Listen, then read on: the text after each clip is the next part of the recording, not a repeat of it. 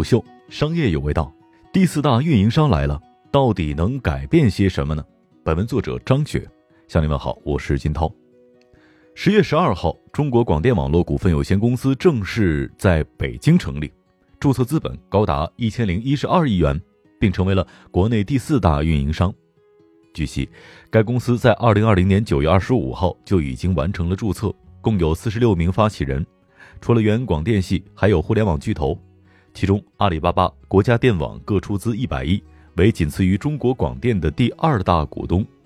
中国广电此次揭牌成立，不仅实现了广电人多年以来的全国性股份公司的心愿，也意味着承载着全国广电一张网和广电五 G 网的双重重任的新广电巨无霸正式有了姓名。不同于中国电信、中国移动和中国联通全国一张网的模式。多年以来，广电网络都是分散在各省市，由地区分治的。虽然广电一直想成为国家全国一张网、统一运营管理的公司实体，但碍于上述的原因，加上没有很好的契机整合网络，一直没有什么实质性的进展。而近年来，随着移动互联网、IPTV、OTT 的兴起，分散的有线电视网的竞争力持续下降，行业发展十分艰难。甚至很多地方广电的有线网络电视业务都出现了营收亏损的现象。为了改变这一现状，中国广电乘着五 G 牌照的东风，开始加速推进全国一网的整合。一方面，整合现有有线网络业务，能够帮助中国广电更合理的进行全国五 G 网络的部署；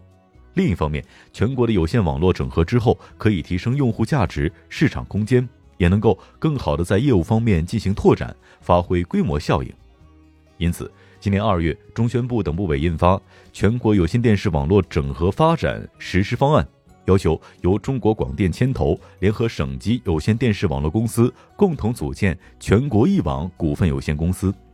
今年六月，广电全国一网整合平台花落歌华有线，各家广电系公司集体宣布参与组建。不过，中国广电方面也表示。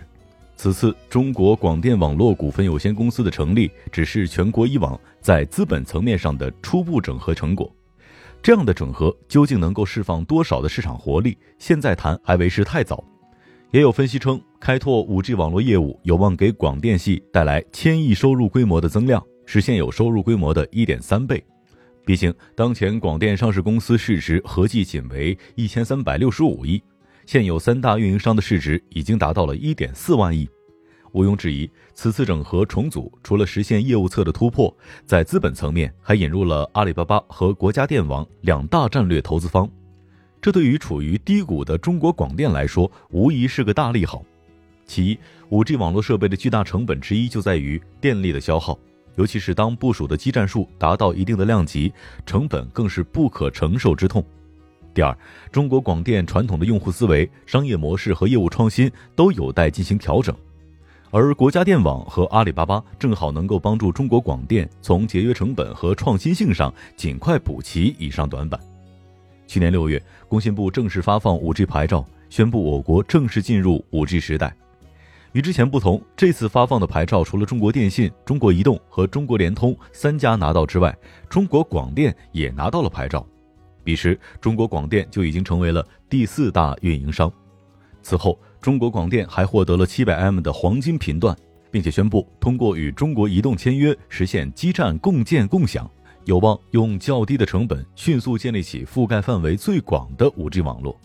值得一提的是，所谓的共建共享，可以通俗的理解为，使用中国广电的 5G 用户，除了可以使用广电自建的 5G 基站，还将可以使用中国移动的基站。两家用户使用的网络速率一致。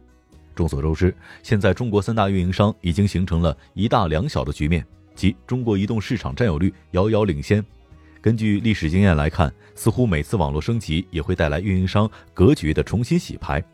而此次 5G 网络升级引入中国广电，也被看作是平衡各家实力之举。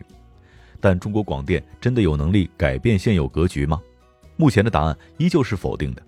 从理论上来讲，经过整合之后的中国广电才具备了全力部署 5G 的基本条件，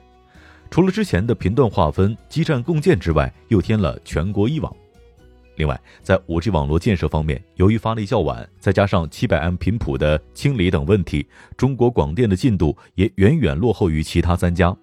中国移动董事长杨杰的说法，在与中国广电的 5G 合作方面没有具体实质的网络建设部署，预计明年双方会共建共享 5G。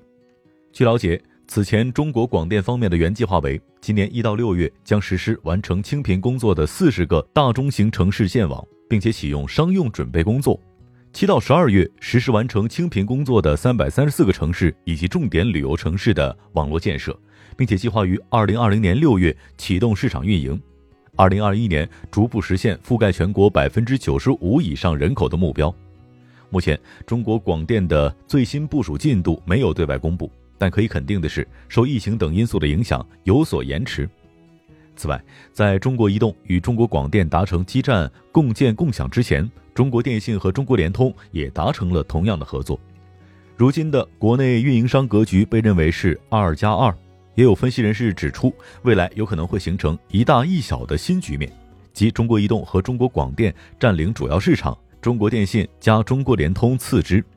原因在于，虽然中国广电没有用户基础和品牌影响，但由于手握黄金频段，与中国移动共建共享之后，依旧能够助力中国移动坐稳市场第一把交椅。